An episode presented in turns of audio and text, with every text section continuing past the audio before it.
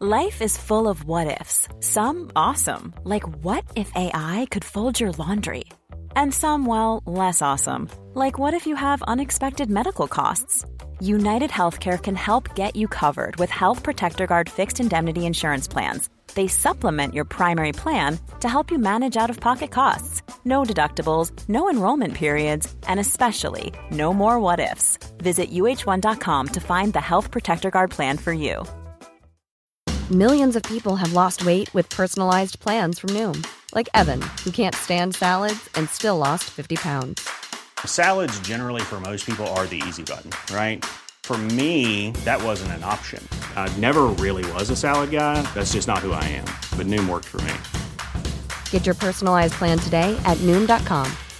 Real Noom user compensated to provide their story. In four weeks, the typical Noom user can expect to lose one to two pounds per week. Individual results may vary.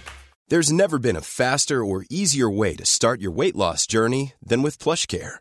PlushCare accepts most insurance plans and gives you online access to board-certified physicians who can prescribe FDA-approved weight loss medications like Wigovi and Zepbound for those who qualify. Take charge of your health and speak with a board-certified physician about a weight loss plan that's right for you. Get started today at plushcare.com slash weight loss. That's plushcare.com slash weight loss. plushcare.com slash weight loss.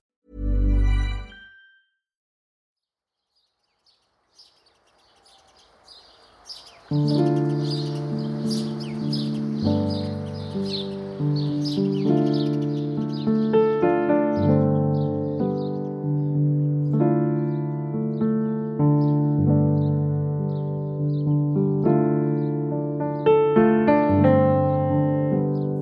wäre, wenn dies unser letzter gemeinsamer Kaffee wäre? Worüber sprechen wir und was ist wirklich wesentlich? Was liegt uns so sehr am Herzen, dass wir unser Wissen, unsere Gedanken und Erfahrungen hier mit dir teilen möchten?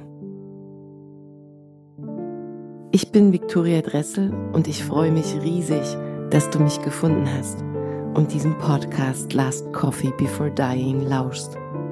Ich wünsche dir zutiefst Inspiration für dein Leben.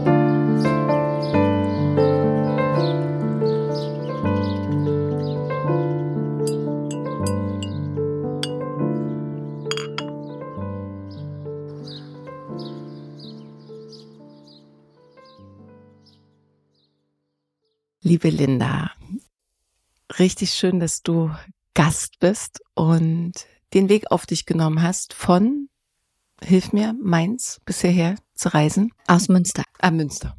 Fast.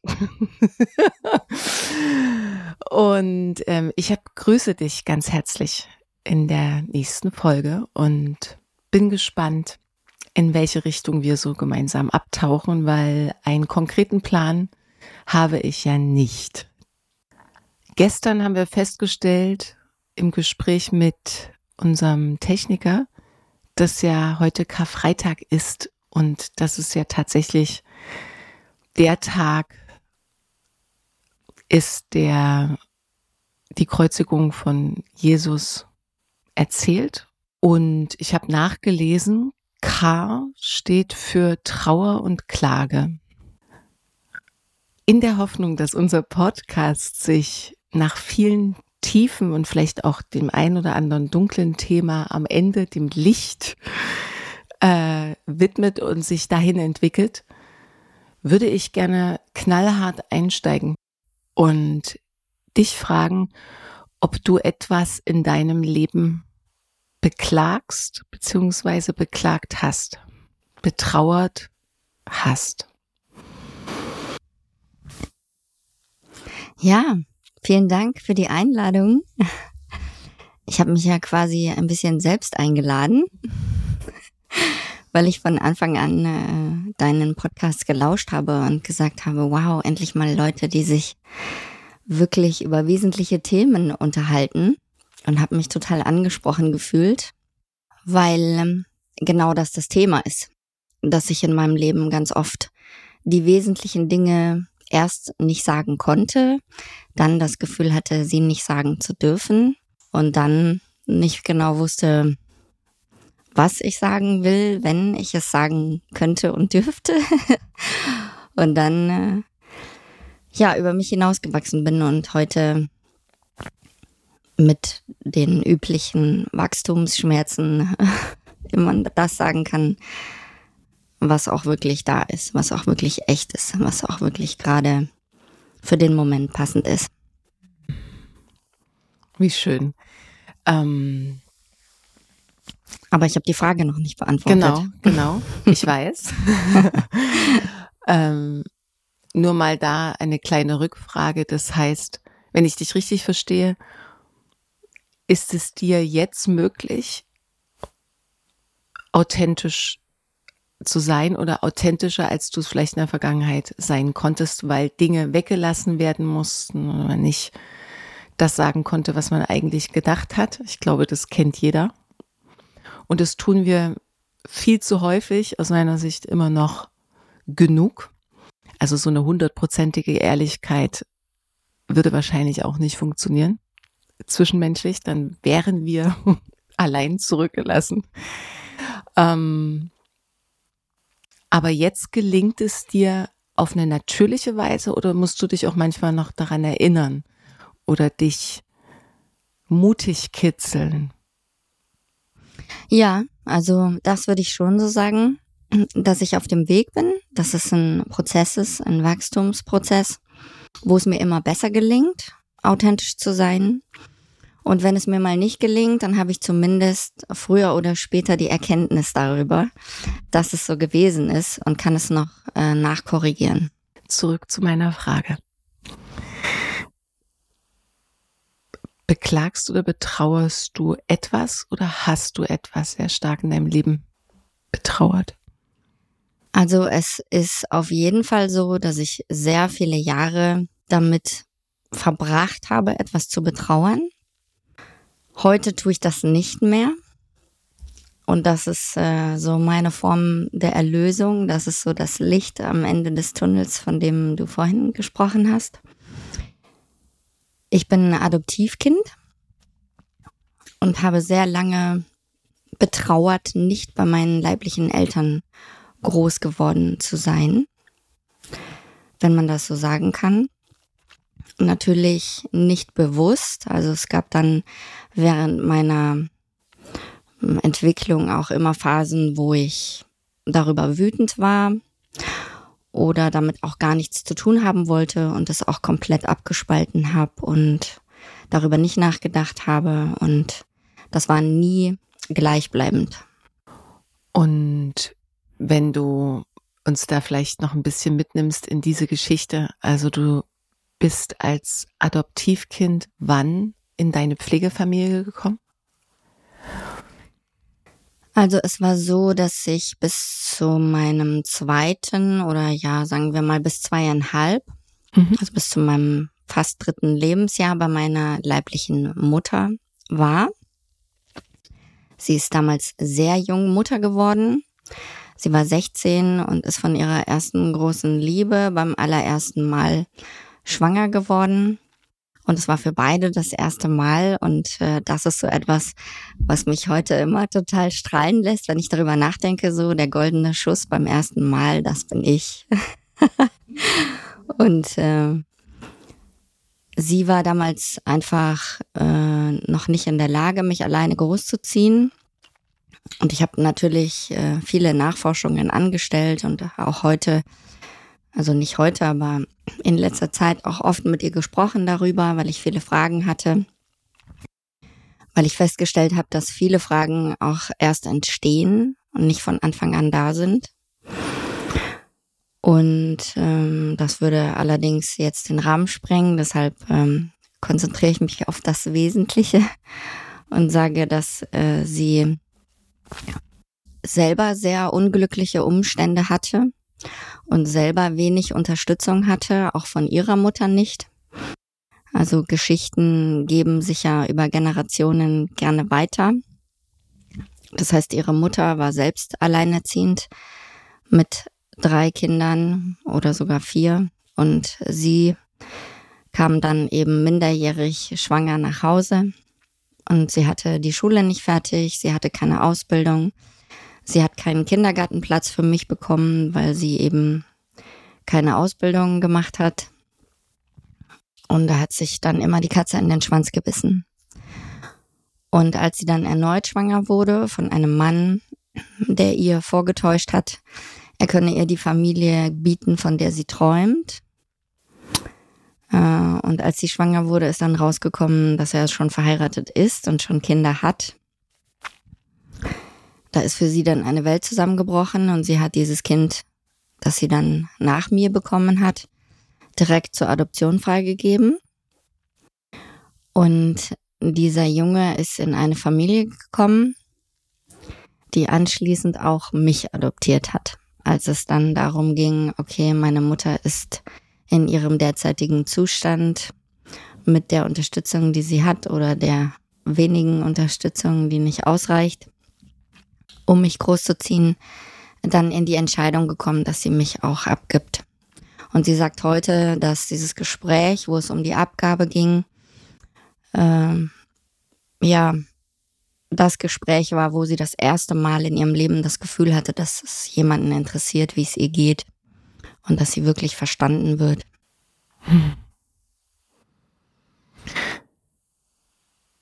War das für dich dann wie ein Wiedersehen, dass du und ein Glück, dass dein Bruder ja als ein, ja, bekanntes, vertrautes Wesen dir dann wieder begegnet ist, also dir nah war in der Familie? Also kann man das so überhaupt beschreiben? Ihr wart ja noch klein, also es war noch nicht so viel Bewusstheit da, ne? Also ich wusste das nicht, dass er mein tatsächlich leiblicher Halbbruder ist, weil als ich in diese Familie kam, war ich ja auch erst knapp drei und mein Bruder war schon da. Und es wurde natürlich immer so gehandhabt, als wäre es mein Bruder. Aber dass er tatsächlich mein leiblicher Halbbruder ist, das habe ich erst äh, herausgefunden, als ich meine Herkunft recherchiert habe. Hm. Habt ihr jetzt noch ein Verhältnis, ein intensives Verhältnis, du und dein Bruder?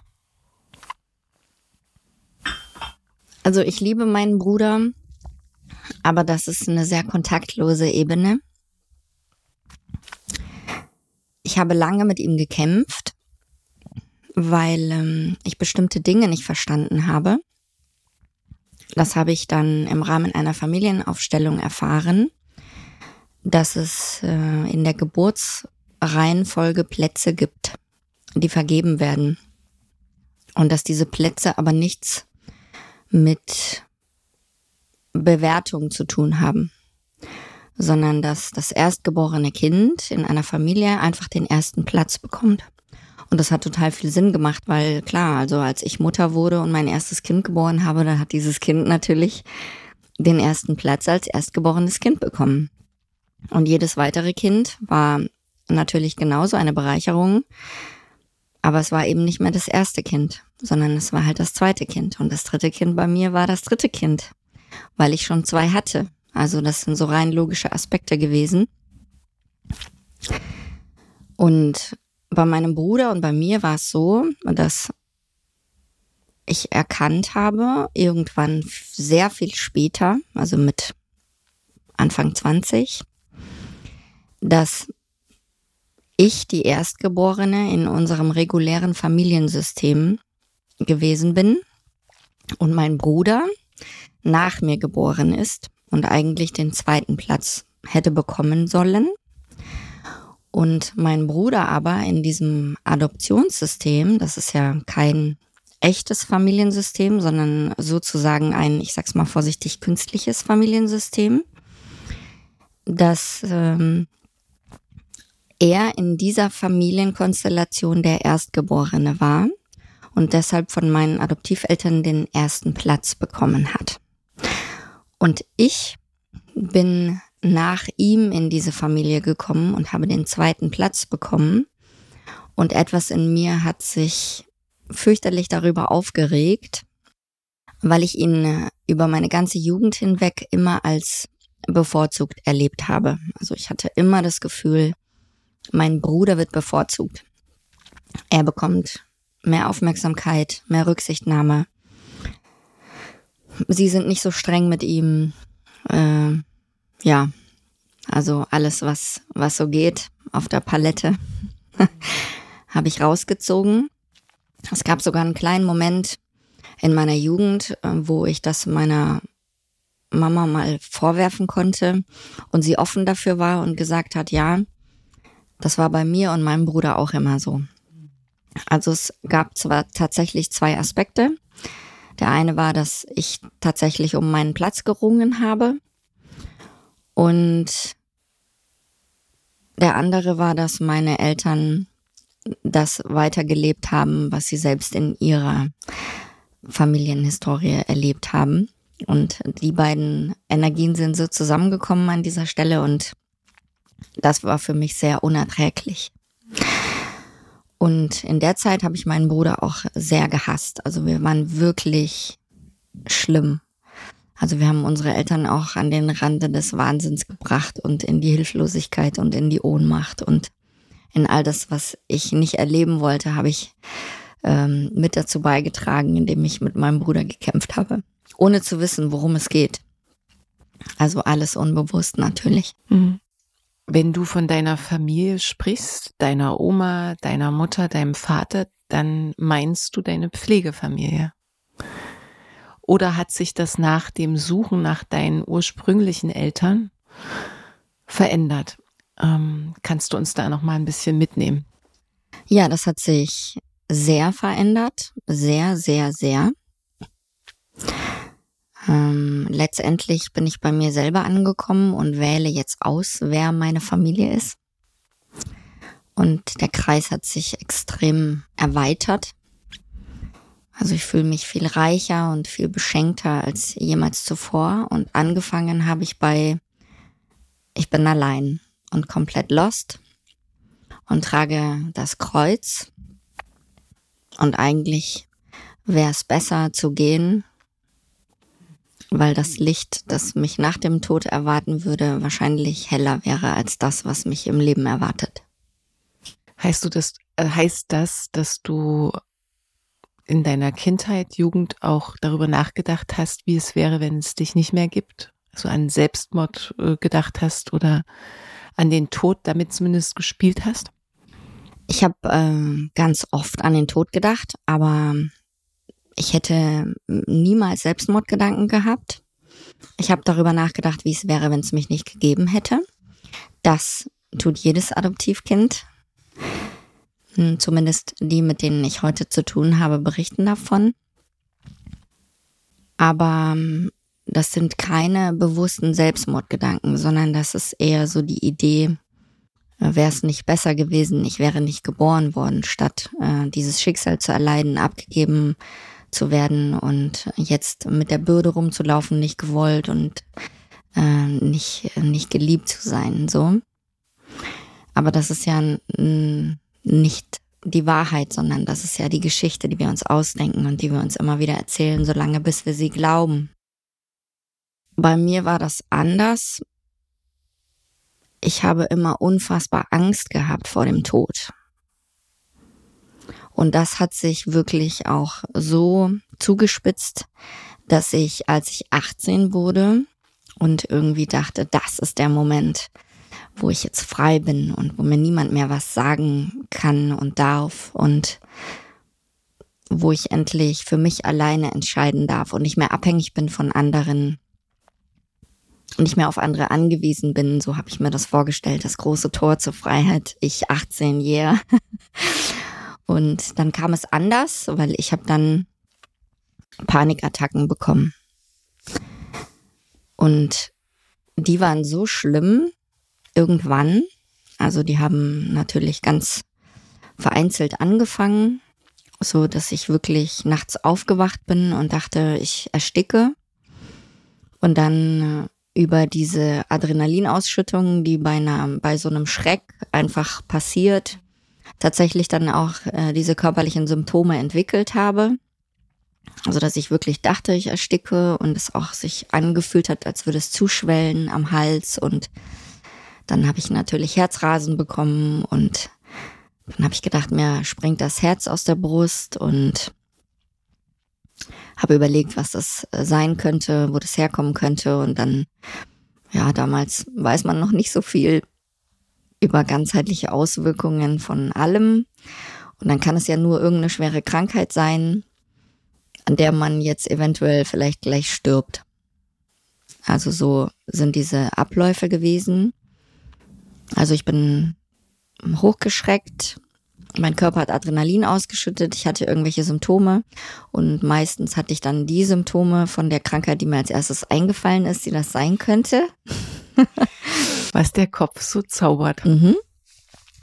Und wenn ich vorher mit meiner Mutter abends Schwarzwaldklinik geguckt habe, das war damals so der, der einzige Weg, um länger aufzubleiben, indem ich mich angepasst habe und irgendwie geguckt habe, was die anderen so interessiert und möglichst still war. Äh, dann habe ich halt irgendwie gedacht, ja, da, was die da so gestern gezeigt haben in der Klinik, was da so für Krankheiten waren, äh, das, das könnte ich haben. So. Also das könnte wirklich das sein, woran ich jetzt sterbe. Und diese Angst zu sterben, das war so das Schlimmste, was ich mir bis jetzt in meinem Leben oder in meiner Jugend habe so vorstellen können. Weil irgendwann hat sich das erweitert in die Angst vor der Angst. Und das heißt, ich habe dann mein ganzes Leben ausgerichtet auf die Momente, wo es eventuell sein könnte, dass ich diese Angst bekomme und habe versucht, mit allem, was geht, das zu vermeiden. Und es hat sich in einen sehr ungesunden Lebenswandel entwickelt und hat sich daran gezeigt, dass ich zum Beispiel von einer Beziehung in die nächste gesprungen bin, nur um nicht allein zu sein, weil wenn ich alleine war, kam die Angst dass ich mir die Nächte um die Ohren gehauen habe, dass ich geguckt habe, dass ich nachts wach bin und tagsüber schlafe, weil nachts, wenn ich alleine war, kam die Angst. Dass ich mich nicht mehr auf die Schule konzentriert habe. Und ich dachte, ja, wen interessiert die Schule, wenn ich bald sterben muss? So. Und habe es nicht verstanden. Und dann bin ich von Arzt zu Arzt und habe mich untersuchen lassen. Und ich hatte immer Bombenwerte. Ich habe immer sehr gut ge gegessen, sehr gesund mich ernährt. Mein Papa ist Gärtnermeister, hat immer Obst und Gemüse selber angebaut. Das habe ich mir kiloweise reingeschaufelt. Ich habe viel Sport gemacht, war viel draußen. Also man konnte nichts finden. Bis mal irgendwann ein netter Arzt zu mir gesagt hat, naja, vielleicht gibt es ja etwas in Ihrem Leben, was Ihnen so situativ immer mal wieder den Hals zuschnürt. Und dann war es erstmal kurz ganz vorbei, weil ich dachte, oh Gott, der sagt mir jetzt gerade, ich habe einen an der Klatsche, so, ne? Also, das, das ist nicht echt, ich bilde mir das ein, oh Gott. Dann wurde es irgendwie noch schlimmer, weil ich gedacht habe, wie kann das, was ich mir einbilde, so real sich anfühlen? Und dann bin ich auf die Suche gegangen, wo das herkommt. Und weil ich jemand war, tendenziell heute immer noch jemand bin, der nicht sofort vertraut, war auch klar, dass ich niemanden fragen kann. Ich glaube auch nicht, dass ich das meinen Eltern jemals erzählt habe, dass das so war. Sie haben das natürlich mitbekommen, weil ich fast nie zu Hause war oder wenn, dann halt nur zum Schlafen nach Hause kam oder meinen Hund abgeholt oder gebracht habe, den ich damals bekommen habe, was nach wie vor das beste Investment ever gewesen ist, dass ich meinen eigenen Hund bekommen habe damals. Und ja, das ist meine Geschichte zum Tod, hm. dass ich immer Angst davor hatte. Und vielleicht sogar in der, ich sag ja, es gipfelt ja immer irgendwann, bevor es, bevor es in die Heilung oder in die Lösung kommt, gipfelt es erstmal so im totalen Chaos. da war es dann so, dass ich wirklich an einen Punkt angekommen bin, wo ich gesagt habe, okay, also bevor ich das noch länger ertragen muss, wäre es echt besser. Also entweder, dass ich finde jetzt einen Weg hier raus oder ich mag nicht mehr. Also so äh, will ich auf jeden Fall nicht weiterleben müssen. Also da muss es auf jeden Fall jetzt äh, irgendwie eine Tür geben in irgendeine Richtung. Mhm. Weil das war dann nicht mehr aushaltbar. Also diese ganze Vermeidung, den ganzen Tag nur dafür sorgen, dass ich nicht in die Situation komme, wo das möglicherweise auftauchen könnte. Und dann auch noch immer wieder die Situationen, wo es dann tatsächlich auch aufgetaucht ist. Mit der Idee, ich kann nicht zum Arzt gehen, weil die Ärzte nichts finden und äh, wenn sie was finden, dann vielleicht mir irgendwelche psychische Störungen ähm, andichten und ich mich meinen Eltern diesbezüglich nicht öffnen konnte und ich hatte eine beste Freundin, die hatte das ähnlich. Also wir haben dann so eine Opfergemeinschaft gegründet und uns auch tatsächlich darüber auch stabilisiert, weil ähm, wir irgendwann mal herausgefunden haben, dass wenn wir in die Notaufnahme gemeinsam fahren, weil eine von uns eine Panikattacke hat und die andere dann jeweils fährt und wenn wir lang genug gewartet haben, weil wir natürlich in der Notaufnahme auch nicht immer gleich sofort rankamen, haben wir irgendwann festgestellt, dass irgendwie nach einer Dreiviertelstunde es wieder besser wurde. Und wir haben uns dann oftmals auch heimlich wieder verdrückt, weil dann kam die Scham. Und das haben wir sogar später mal nachgelesen, dass äh, der Körper nach einer Dreiviertelstunde ungefähr gesättigt ist mit Adrenalin, weil die Zellen dann einfach voll sind und nichts mehr aufnehmen können. und dann äh, das Ganze wieder mit Abbau beschäftigt ist und wir uns deshalb dann besser gefühlt haben und wieder gehen konnten. Und äh, das war dann so die ersten Schritte auch ins, okay, wir warten mal eine Dreiviertelstunde und lenken uns irgendwie ab und dann gucken wir weiter. So ging das dann.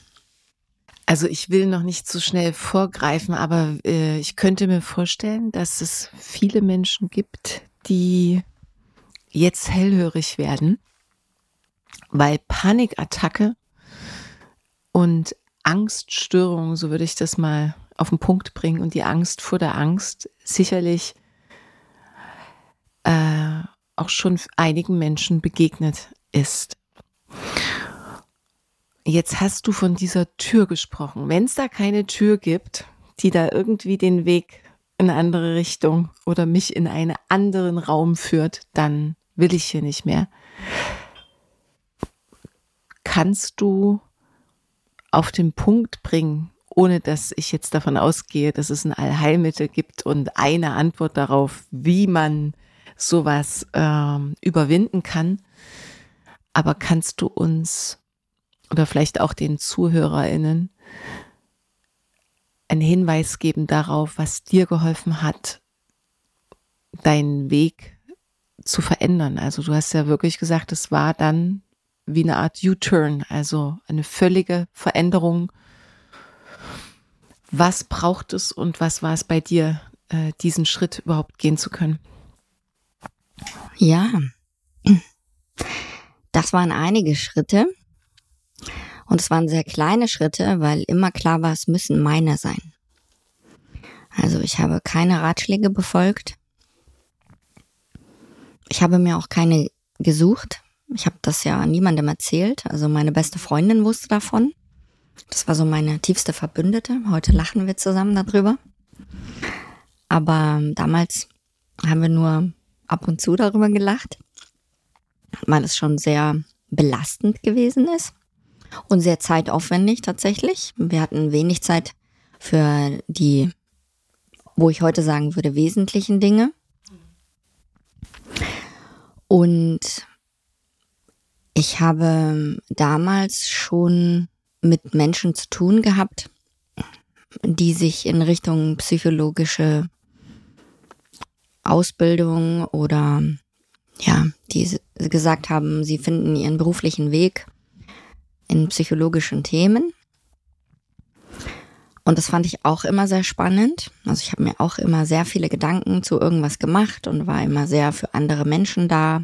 habe ihnen zugehört und habe die Erfahrung gemacht, dass wenn es den Menschen schlecht ging, dann war das okay. Aber wenn es ihnen gut ging, dann war es ihnen zu viel. Dann wollten sie nicht über diese tiefen Themen mit mir sprechen. Und ich habe auch die Erfahrung gemacht, dass Menschen, die von ihren Eltern finanziell mehr unterstützt wurden, auch erfolgreicher im Job waren, die sind dann schneller an ihre eigene Praxis gekommen, wo sie Menschen auch psychologisch unterstützen konnten.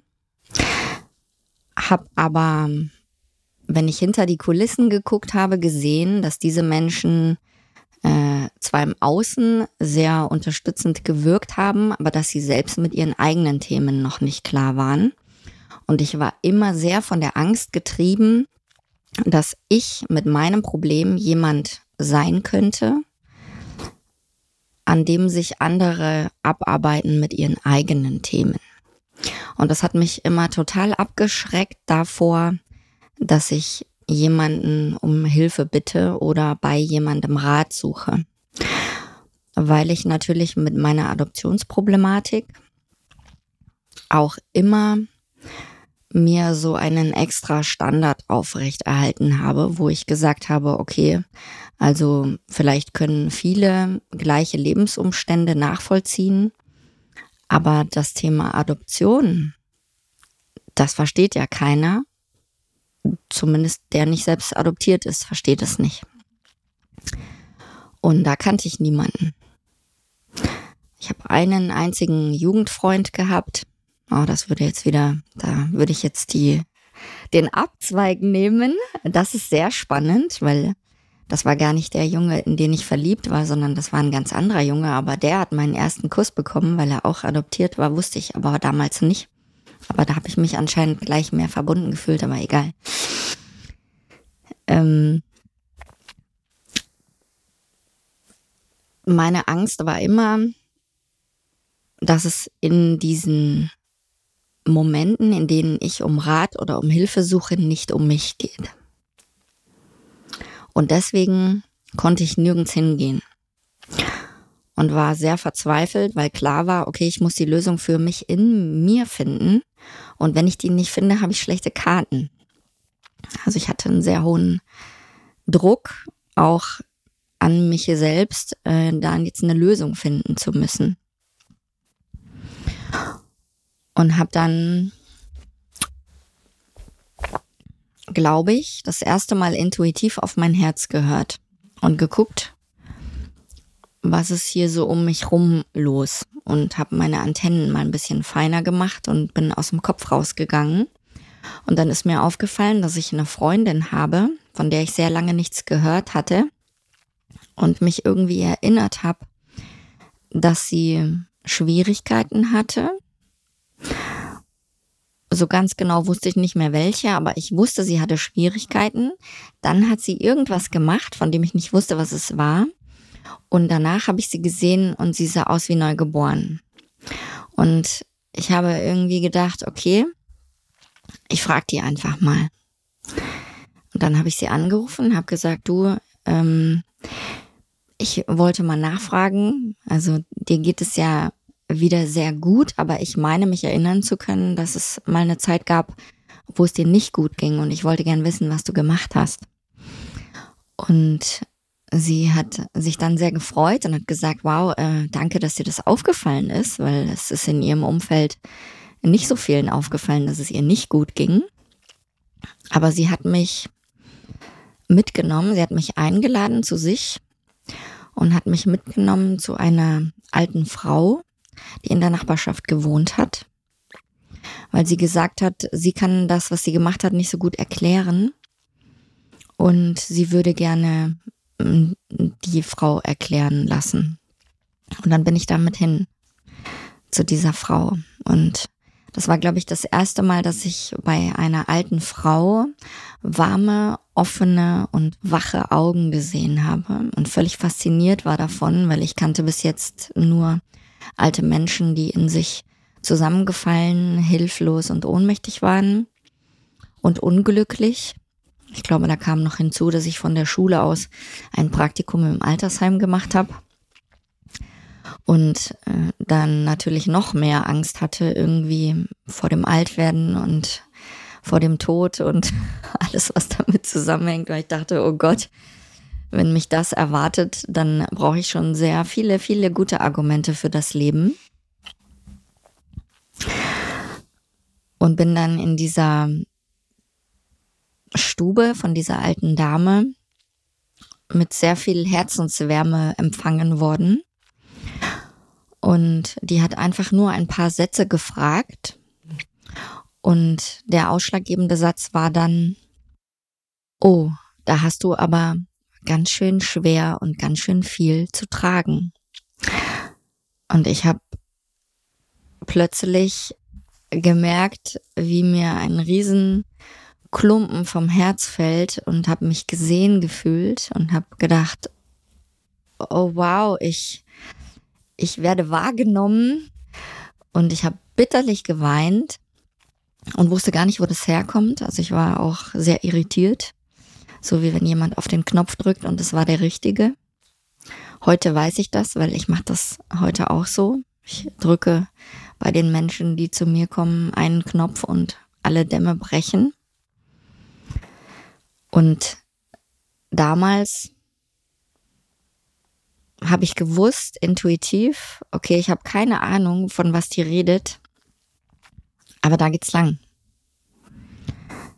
Das, ja, ich wusste auch, bis ich bei dieser Veranstaltung gelandet bin. Also ich habe mich zu einer Familienaufstellung angemeldet bei einem Mann, den sie mir genannt hat mit der Adresse. Sie hat gesagt, geh da hin und du findest deine Antworten. Und ich habe gesagt, cool, also wenn ich jetzt noch Fragen hätte. Aber ich dachte, ja gut, also ich versuche das einfach. Ich hatte nicht wirklich Fragen, außer wie kriege ich meine Angst los? Also das war die Frage. Ich wollte diese Angst nicht mehr haben. Und die Angst vor der Angst auch nicht. Und dann habe ich mich zu diesem Workshop angemeldet. Also wir waren 20 Leute und ich kannte niemanden davon, wobei das nicht ganz stimmt. Ich habe tatsächlich meine äh, Physiklehrerin da getroffen. Oh nee. War das gut? Äh, das war nicht, das war nicht schlimm, weil ich mochte sie und ich hatte auch zu dem Zeitpunkt auch nichts mehr mit ihr zu tun.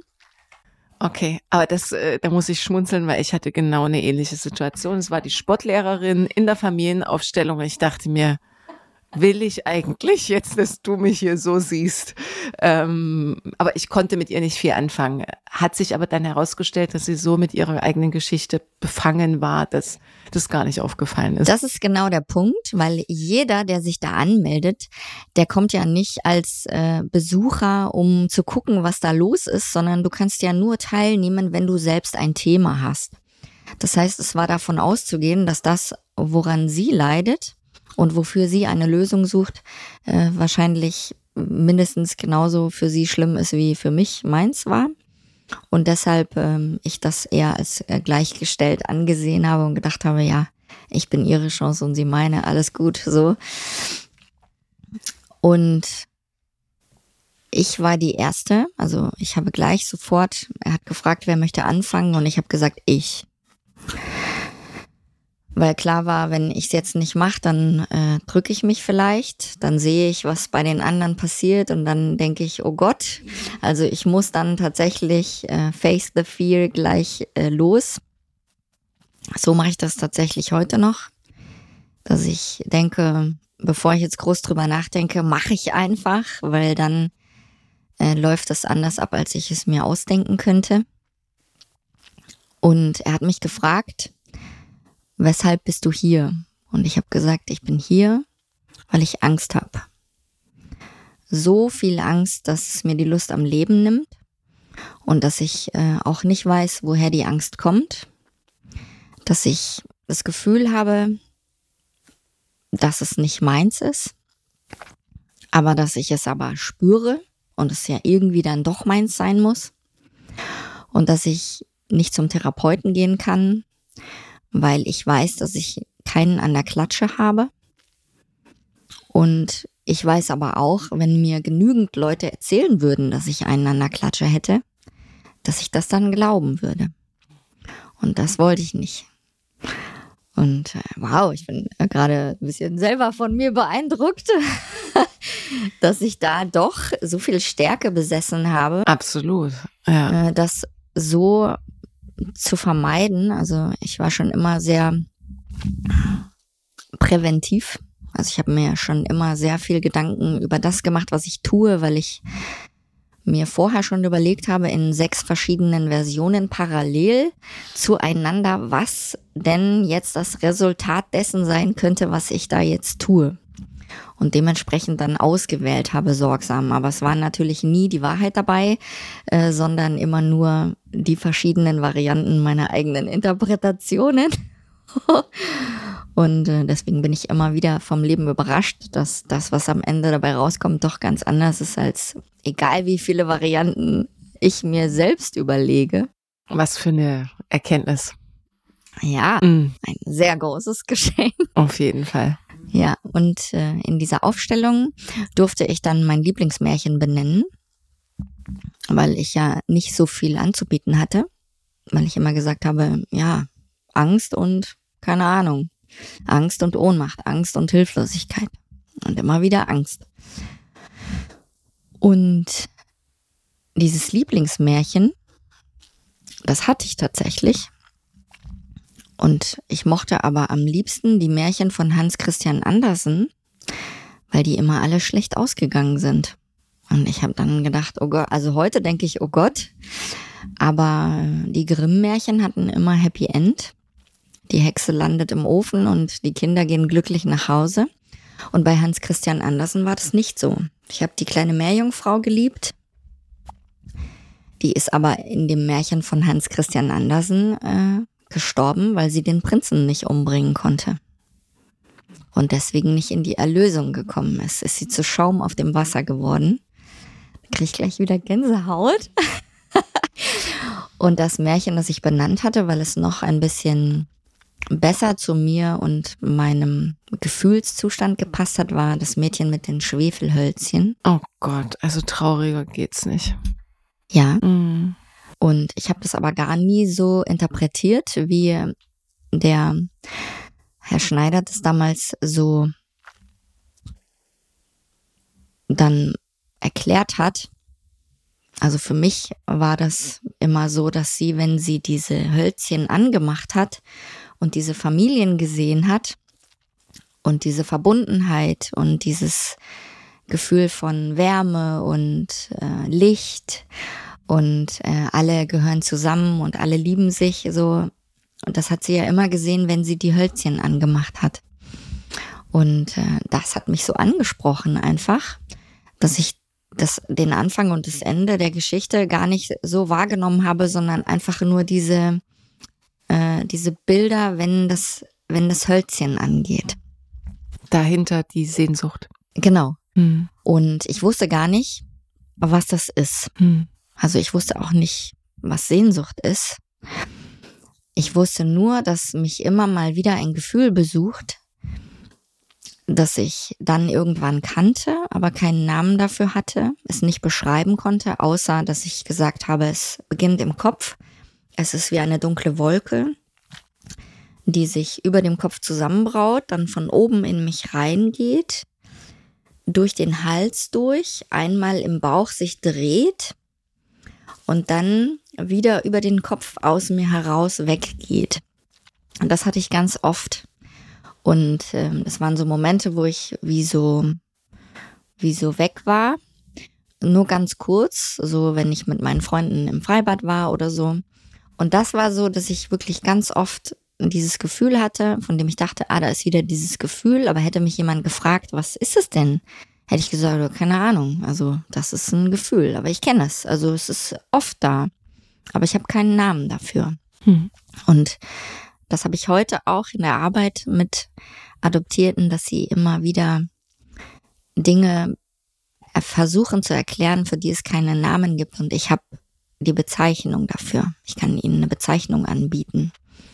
Und äh, das mega. Und da war ich in dieser Aufstellung so, dass äh, ich erkannt habe, wie dieses Gefühl heißt.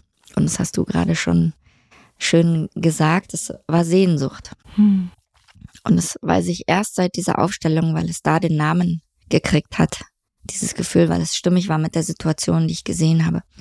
Und als ich das Märchen benannt habe, hat äh, der Moderator gesagt, das Mädchen möchte sterben. Und da war ich so von den Socken, weil ich mich so ertappt gefühlt habe und irgendwie dachte, ja, das stimmt. Ich würde lieber sterben, als weiter so leben zu müssen. Aber ich habe mich nicht getraut, das so auszusprechen, weil es klang dann eher wie ein Wunsch und ich hatte Angst, dass dieser Wunsch in Erfüllung geht, weil das ja nicht wirklich das war, was ich wollte. Mhm. Und plötzlich spricht das jemand für dich aus. Genau. Und holt es in den Raum. Und du wirst sichtbar. Genau. Mhm. Und ich bin äh, dahin geflossen. Also ich hätte mich am liebsten in seine Arme geworfen und bitterlich geweint, weil das hat er mit seiner ganzen Persönlichkeit ausgestrahlt, dass er der Platz wäre, wo das möglich wäre. Diese Güte und diese Weichheit in diesem, in diesem belebten Gesicht, also das habe ich so auch bis dato noch nie erlebt und noch nie gesehen dass jemand so einen Sanftmut ausstrahlt und so wohlwollend und so fürsorglich ist, dass ich dachte so, okay, das ist der Platz, wo ich Frieden finde. So. Und als ich so richtig angefangen habe zu weinen, habe ich auch meine Hände genommen und mein Gesicht verborgen und da rein geweint. Und dann ist er gekommen und hat mir die Hand auf die Schulter gelegt und gesagt, bleib hier. Geh nicht rein, lass dich nicht reinziehen, bleib hier bei uns. Und das war ein Schlüsselmoment, weil ich dachte, ach, ich muss gar nicht da rein. Ich kann auch gucken, dass ich sozusagen ja auf dem Seil dazwischen balancieren bleibe und nicht ganz reinfallen muss. Und ich wusste nicht, dass ich die Wahl habe. Also bis zu diesem Moment wusste ich nicht, dass ich die Wahl habe, weil es gab oft die Situationen, wo ich völlig ins Drama gegangen bin und bitterlich geweint habe für mich alleine. Meistens hat es mein Hund abgekriegt. Das Fell hat immer die ganzen Tränen aufgesaugt. Und äh, ja, ich dachte, es gibt nur, es geht mir gut und es geht mir sehr schlecht. Aber dass ich auch am Leben bleiben kann und trotzdem fühlen kann, wie schlecht es mir geht, das habe ich erst durch diese, ja, durch diesen Dialog mit diesem Mann erfahren. Und ich war dann auch sofort wieder da und er hat gesagt, lass uns aufstellen. Und dann habe ich aufgestellt. Ich weiß nicht, ob es äh, Leute gibt, die nicht wissen, wie das geht, aber man nimmt nicht selber teil, sondern man sucht sich für seine Familienmitglieder Stellvertreter aus den Reihen der anderen Teilnehmer und setzt sich dann wieder in den Kreis, um als Beobachter von außen zuzusehen, was passiert. Und ich habe dann Stellvertreter ausgewählt für mich und für meine Adoptiveltern und für meinen Bruder. Und habe die sehr überraschend für mich hingestellt, die drei als Einheit sich sehr zugewandt, mein Bruder in der Mitte zwischen meinen Eltern und ich abseits, mit dem Gesicht zu ihnen, mit dem Rücken zur Wand und ähm, meine Eltern dann mit dem Blick zu mir. Und habe mich wieder sehr lost gefühlt und habe gedacht, ja, genau so fühlt sich's an. Die sind zusammen und ich bin allein. Und habe mich wieder hingesetzt und habe gesagt, so sieht es für mich aus.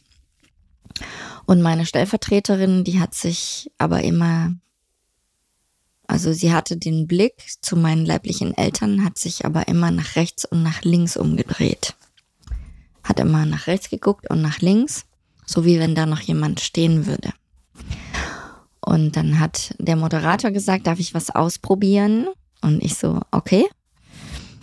Und dann hat er eine Frau genommen hat gefragt, ob sie die Stellvertreterin übernehmen, die Stellvertretung übernehmen würde für meine leibliche Mutter und hat diese fremde Person, die ich vorher noch nie gesehen habe, vor diese fremde Person gestellt, die ich für mich als Stellvertreterin ausgewählt hatte, die ich auch vorher noch nie gesehen hatte. Also wir kannten uns untereinander nicht, wir kannten unsere Geschichte nicht. Wir haben vorher noch nie ein Wort miteinander gesprochen. Die untereinander auch nicht, das wusste ich alles. Und diese beiden Frauen sind sich gegenübergestanden und sind sich plötzlich bitterlich weinend gegenseitig in die Arme gefallen. Und die Stellvertreterin von mir hat sich klein gemacht und die Stellvertreterin meiner leiblichen Mutter hat sie in die Arme genommen und gehalten. Und sie haben beide bitterlich geweint und ich habe gewusst, ja genau, das ist. Oh Gott, kriege ich Gänsehaut. und dann habe ich gesagt, ja, das fühle ich. Und dann hat der Moderator gesagt, das ist deine Sehnsucht. Und da wusste ich, ah, das ist das Gefühl.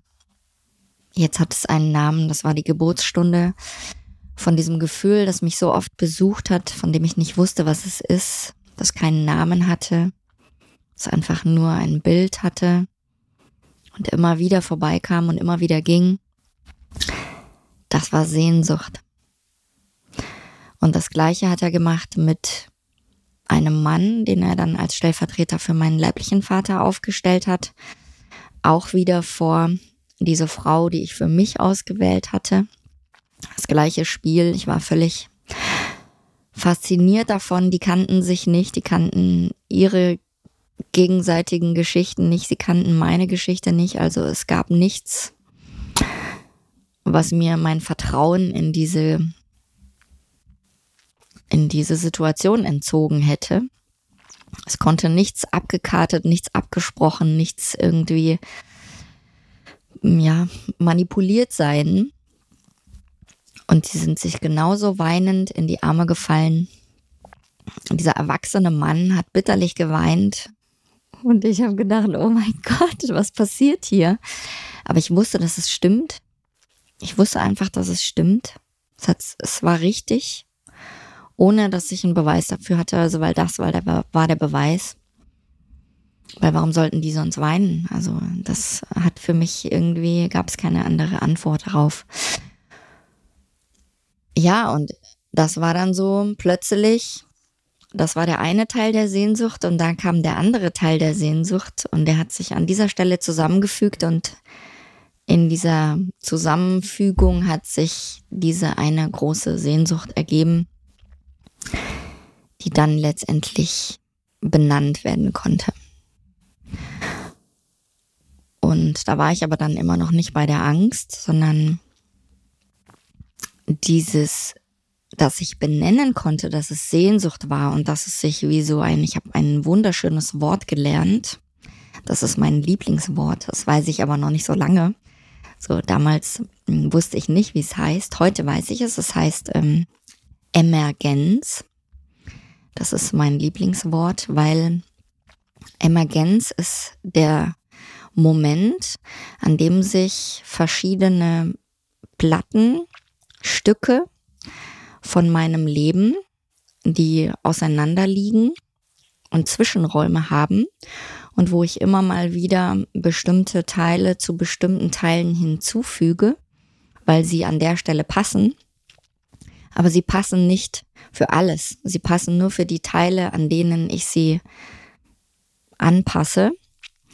Und Emergenz ist der Moment, wenn ich ein Verbindungsstück finde zwischen diesen einzelnen Teilen, die sich dann über dieses Verbindungsstück zusammenfügen lassen und ich dann so das große Ganze sehen kann, das große Ganze erahnen kann. Und ich liebe diesen Moment, diesen Moment, wenn sich etwas verbindet und ich verstehe, warum das so war, was es für einen Sinn hat und was es äh, für Möglichkeiten bietet. Und das war so ein Moment. wo ich plötzlich wusste, okay, ich bin nicht schwach, ich habe nur Sehnsucht. Und es hat mich so stabilisiert in dem Moment, dass ich wusste, okay, jetzt kann ich auch noch weitergehen und gucken, was ist mit der Angst los. Also ich wusste, ich bin richtig. Ich wusste, das ist der Weg. Ich hatte schon einen Teil der Lösung. Ich habe mich schon so viel stabiler gefühlt als jemals zuvor, einfach nur, weil ich ein Gefühl benannt habe, das mich so geschwächt hat, so viele Jahre so geschwächt hat. Und habe dann gesagt, was mit der Angst ist, würde ich auch gerne wissen. Und habe dann, ich kürze es einfach ein bisschen ab, in diesem weiteren Verlauf erfahren, dass diese Angst nicht mir gehört, sondern es ist die Angst meiner leiblichen Mutter gewesen. Und das Spannende daran ist, dass Kinder immer ihre Eltern spiegeln das, also ich weiß zum Beispiel heute auch, wenn meine Kinder Probleme haben, muss ich gucken, was hat es mit mir zu tun. Und damals habe ich das erfahren, dass Kinder ihre Eltern spiegeln und auch immer ihre Eltern retten wollen, ihre Eltern unterstützen wollen, ihnen Dinge abnehmen, auch Verantwortung für sie übernehmen, wenn sie merken, die Eltern können das nicht dass sie ähm, sich zurücknehmen, wenn sie merken, die Eltern sind schwach, dass sie sie nicht belasten und so weiter. Was ich nicht wusste ist, dass es auch möglich ist, wenn man nicht mit seinen Eltern groß wird, dass es auch möglich ist, wenn man keinen Kontakt zu seinen Eltern hat, dass man trotzdem so verbunden ist über das System Familie, über das natürliche System der Weitergabe des Lebens, dass ich meiner Mutter ihre Ängste abnehme, obwohl ich sie nicht kenne. Mhm.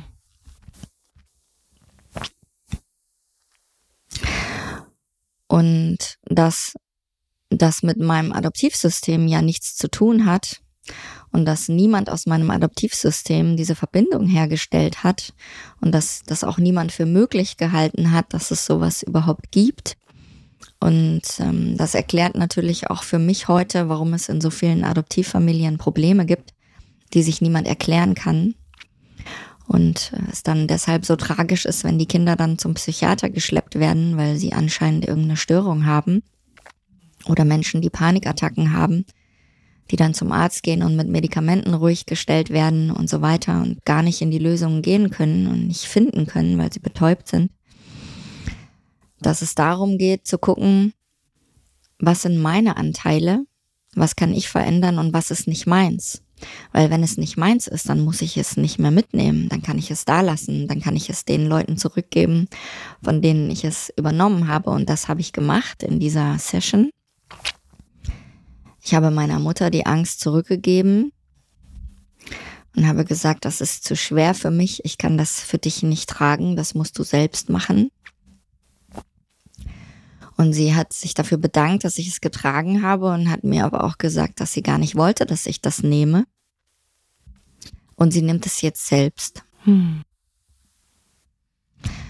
Und das ist unbeschreiblich gewesen, was in dieser Zeit nach dieser Aufstellung mit mir passiert ist, weil ich habe bis zu dem Moment, wo mein eigenes erstes Kind so alt war wie ich, als ich adoptiert wurde, nie wieder diese Panikattacken gehabt. Nie wieder. Wahnsinn.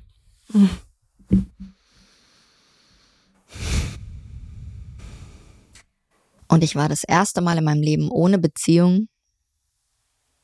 Ich war nicht mehr abhängig davon, in Beziehung zu sein. Ich habe das erste Mal gerochen, geschmeckt und gefühlt, was emotionale Freiheit ist. Das ist das, wofür ich heute arbeite. Das ist das, wofür ich heute brenne. Emotionale Freiheit.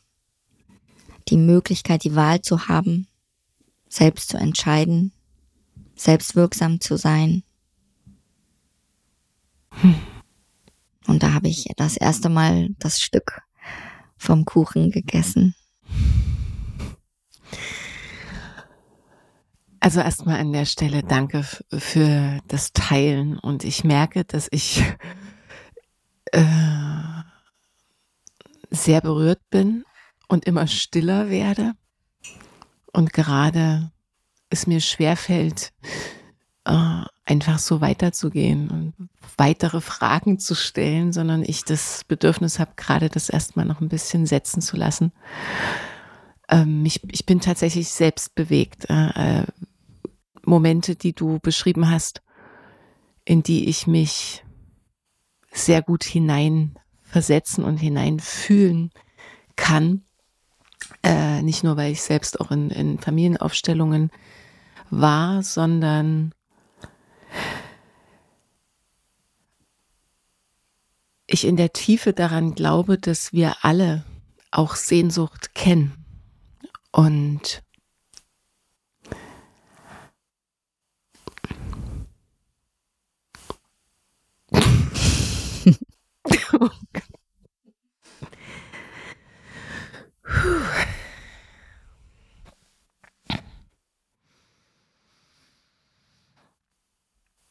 So, da bleiben die Worte aus. Und die Emotionen befreien sich. Ja, ist doch cool. Genau. ähm,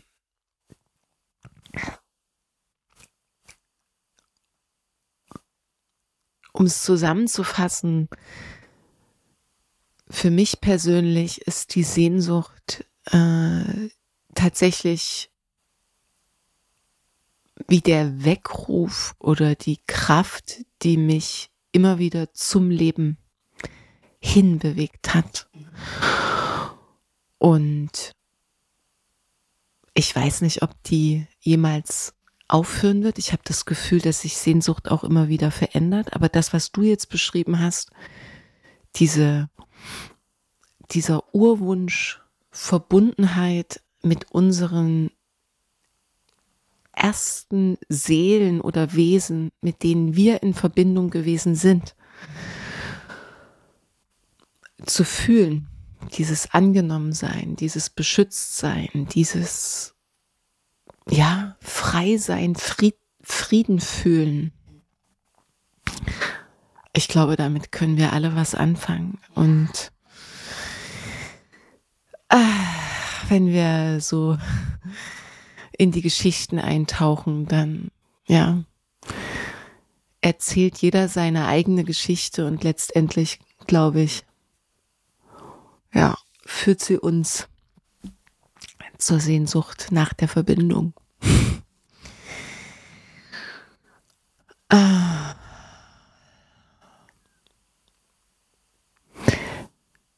Was mich jetzt gerade ähm,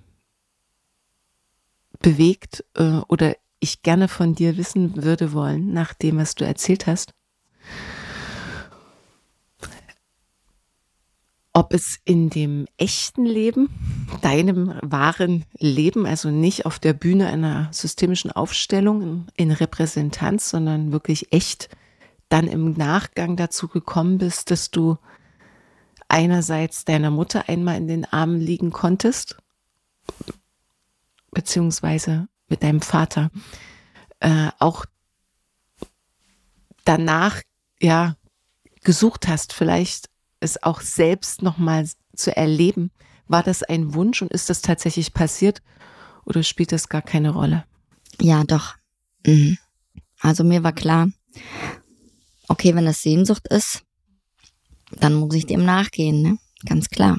Also ich, wenn ich von Menschen, die ich nicht kenne, Anteile übernehme, die nicht mir gehören und die mich so am Leben hindern, dann möchte ich die auch gerne kennenlernen. Also es war schon so, dass nach dieser Aufstellung klar war, okay, ich muss wissen, wer ich bin, wo ich herkomme, vielleicht auch, was passiert ist oder ja. Also wenn ich eins im Leben bis heute gelernt habe, ist, dass äh, jede Wahrheit, egal wie schrecklich sie sein mag, sie nie so schlimm ist wie das, was wir uns selbst vorstellen. Und daran halte ich mich immer, wenn ich Befürchtungen habe, dass ich denke, ja, okay, das überprüfen wir jetzt erstmal, ob es wirklich so sch schlimm ist oder ob es nicht vielleicht ein ganz anderes Ergebnis dabei rauskommt. Und ich wollte wissen, wer meine Eltern sind und habe mich auf die Suche gemacht. Und es war wirklich eine sehr spannende und sehr magische Reise, weil ich bis zu dem Zeitpunkt auch nicht wusste, dass ich Halbamerikanerin bin.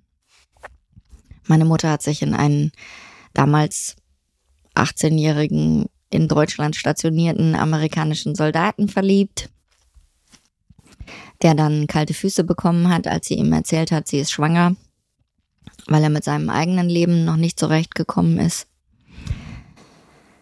Der hat, ich glaube, mit 19 seinen ersten Joint geraucht und war dann neun Jahre abhängig. Das hat er später berichtet.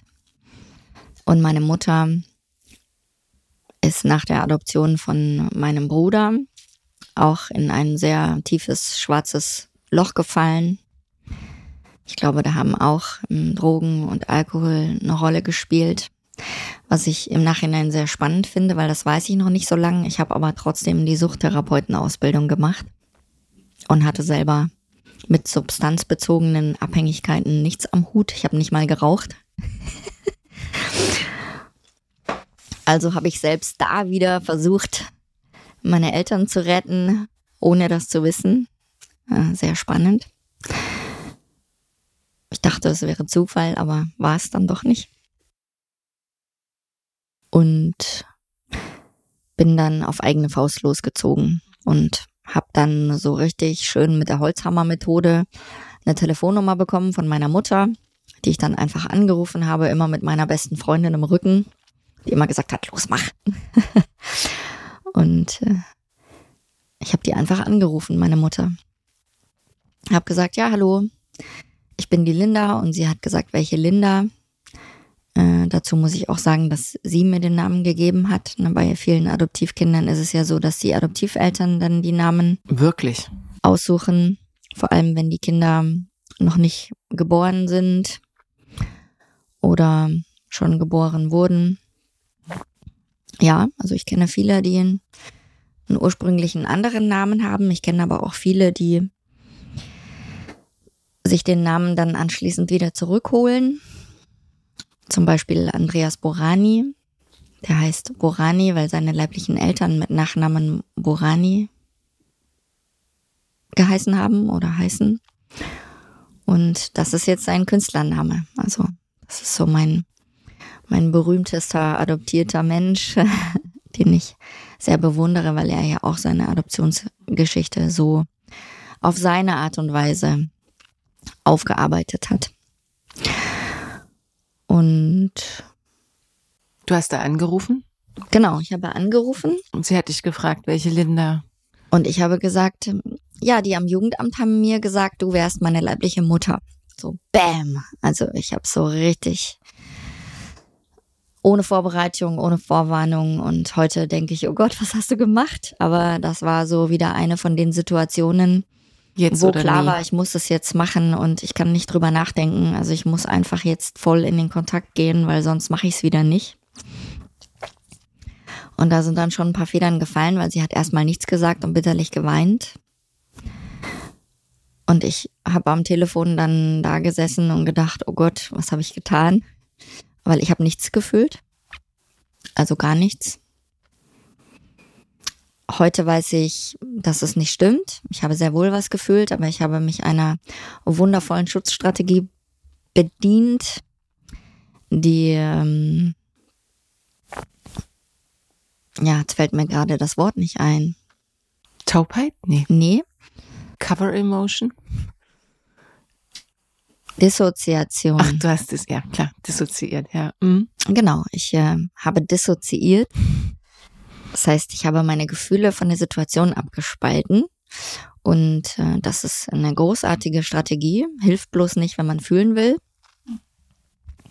Aber es ist eine Strategie. Heute weiß ich das. Damals wusste ich das nicht. Damals habe ich einfach nur nichts gefühlt und mich gewundert, warum ich nichts fühle, wo ich doch jetzt mal mit meiner leiblichen Mutter telefoniere und wo ich doch erfahren habe, dass ich so unglaublich viel Sehnsucht habe, äh, das ja so deutlich wurde und ich dann mit ihrem Kontakt äh, gar nichts fühle. Und auch nicht wirklich Mitgefühl hatte. Da dachte ich, ja, okay, das scheint jetzt schlimm gewesen zu sein, dass ich das gesagt habe, weil sie weint. Und ich mich auch gefragt habe, was habe ich jetzt gemacht, aber ich habe jetzt keine Schuldgefühle oder so gehabt und habe gedacht, ja.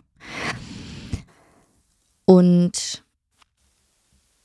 wir sind verblieben, dass wir uns erstmal nicht treffen, weil sie das nicht wollte, sondern dass wir uns erstmal Briefe schreiben, um uns kennenzulernen. Damals habe ich mich sehr darüber geärgert und gedacht, na toll, jetzt haben wir uns so lange nicht gesehen, jetzt will sie mich auch wieder nicht sehen, so.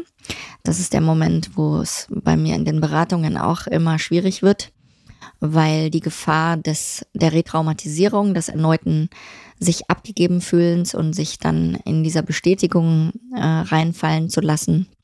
Ja, stimmt, jetzt habe ich den Beweis, ich bin nicht geliebt, ich bin abgelehnt worden. Äh, das ist dann, wird dann als Beweis verwendet weil nicht gesehen wird, dass die andere Seite einfach auch ihre Zeit braucht. Mhm. Also es gibt eben auch die andere Seite, die auch dazu gehört. Und in dem Moment habe ich das natürlich auch so nicht gesehen. Ganz egoistisch wollte ich einfach nur meinen Anteil befriedigt haben und habe keine Rücksicht auf die andere Seite genommen. Das kann ich erst heute. Und wir haben dann aber Briefe geschrieben. Ich habe mich dann drauf eingelassen. Also ich habe nicht gesagt, okay, dann halt nicht so. Das machen ja auch viele, die dann sagen, nö, also wenn die mich jetzt wieder nicht will, dann lassen wir's. Und dann leiden sie lieber weiter. Und ich wollte aber wissen, was geht. Ich habe gedacht, wenn das jetzt das ist, was möglich ist, was kann daraus vielleicht sonst noch entstehen? Und es hat sich ergeben, dass wir bis heute sehr guten Kontakt haben dass es sich sehr intensiviert hat. Jetzt kennen wir uns ja schon über 20 Jahre. und ich liebe sie sehr. Sie ist ein wundervoller Mensch. Sie ist ganz weich und ganz unschuldig und hat sehr viele Chancen in ihrem Leben einfach nicht nutzen können. Aus welchen Gründen auch immer. Und ich kann sie ganz bewertungsfrei sehen und kann für sie da sein, ohne dass ich das Gefühl einer Verpflichtung habe. Sie schickt an jedem Geburtstag, an jedem Osterfest, an jedem erdenklichen Termin, Weihnachten, Geschenke für die Kinder, liebevoll verpackt und das über, ja, jetzt mittlerweile so viele Jahre, dass sie sich das hart erarbeitet hat, so in meinem Herzen zu sein, wie ich sie jetzt habe, weil als ich sie kennengelernt habe, habe ich festgestellt, dass da niemand ist. Wie war das mit deinem Vater? Kannst du es mhm. auch noch mal so mit mit reinnehmen, sonst ist der außen vor. Ja, sehr gerne. Also mit 16 bin ich immer gerne ins Kino gegangen, um die Marlboro-Werbung zu sehen, obwohl ich nicht Raucherin bin. Einzig, weil ich diese Cowboys so unglaublich mega fand und auch beschlossen hatte, ich werde irgendwann so einen Cowboy heiraten, äh, weil das ist einfach so männlich und Natur und Leder und Pferde und Feuer und das war so der Inbegriff von, das will ich haben. Ich wusste aber auch nicht warum. Und als ich angefangen habe, nach meinem Vater zu suchen, habe ich leider keine Antworten auf meine Briefe bekommen. Mein Vater war in dieser Lebensphase nicht dazu bereit, Kontakt zu mir aufzunehmen. Und ich habe anders als sonst im Leben an dieser Stelle aber nicht aufgehört. Ich habe einfach gedacht, okay, ich mache das meine und was sein, was er macht, ist egal aber ich will mir hinterher nicht vorwerfen müssen, ich hätte irgendwas nicht gemacht. Das ist sehr spannend, weil an vielen Stellen meines Lebens habe ich das so nicht gemacht, aber bei meinen leiblichen Eltern bin ich immer dran geblieben und habe einfach immer von mir berichtet, wie es mir gerade geht, was ich gerade mache und habe immer mal wieder Briefe geschrieben. Es waren natürlich auch Monate dabei, da ging nichts oder auch mal Jahre, aber ich bin immer dran geblieben und habe dann irgendwann von seiner Stiefmutter einen Brief bekommen. Da sind die Briefe immer eingegangen und sie hat sie weitergeleitet oder auch nicht, weil je nachdem, ob sie Kontakt zu ihm hatte oder nicht, ging die Weiterleitung nicht. Also ich habe erfahren, dass er viele Jahre auch selber nicht gewusst hat, wohin mit sich und sich auch zu Hause nicht gemeldet hat. Es war ja auch seine Stiefmutter, da war ja nicht wirklich Verbindung da. Und sie hat mir dann irgendwann geantwortet an seiner Stelle und hat gesagt, hallo Linda, wie schön, dass du dich gemeldet hast. Ich weiß gerade nicht, wo dein Vater ist und ich werde ihm aber die Sachen weiterleiten. Aber hier hast du mal ein paar Bilder von ihm, damit du mal siehst, wie er so aussieht und hat halt so ein bisschen erzählt von ihm, dass ich halt einfach ein paar Infos hatte. Und meine leibliche Mutter hat mir auch ein paar Bilder von ihm geschickt. Und ich weiß noch genau wie heute, also ich weiß es heute noch genau wie damals, als ich das allererste Foto von meinem leiblichen Vater in der Hand hatte. Da stand er auf einer Wiese in Jeans mit Cowboyhut und hatte ein Pferd am Strick neben sich stehen. Und äh, da war ich aber schon über 20, ne? Und ich habe aber mit 16 beschlossen, ich werde einen Cowboy heiraten, weil Cowboys sind der Hit. und dann stehe ich da mit über 20, erfahre, ich bin Halbamerikanerin und das ist mein Vater. Hm. Und das war äh, ja, es war so ein magischer Moment, wo ich dachte, okay, wieder ein Beweis dafür, dass wir verbunden sind, auch wenn wir uns nicht kennen, dass es Verbindungen gibt, die über das, was wir für möglich halten, hinausgehen, die so stark sind, dass es richtige Bilder und Vorstellungen davon gibt, die genährt werden auch über die Zeit, dass ich wusste, okay, also wenn es sowas gibt, dann gibt es auch noch so viel mehr. Also es hat dann wieder den Raum geöffnet für so viele unendliche mehr Möglichkeiten. Und der Wendepunkt kam dann, also ich habe nichts gehört von ihm. Der Wendepunkt kam dann, als er 50 wurde. Er selbst. Da ist er am Vatertag in die Kirche gegangen. Ich glaube, das war auch so sein Weg. Er war vorher nicht sonderlich kirchlich oder christlich oder religiös oder wie auch immer.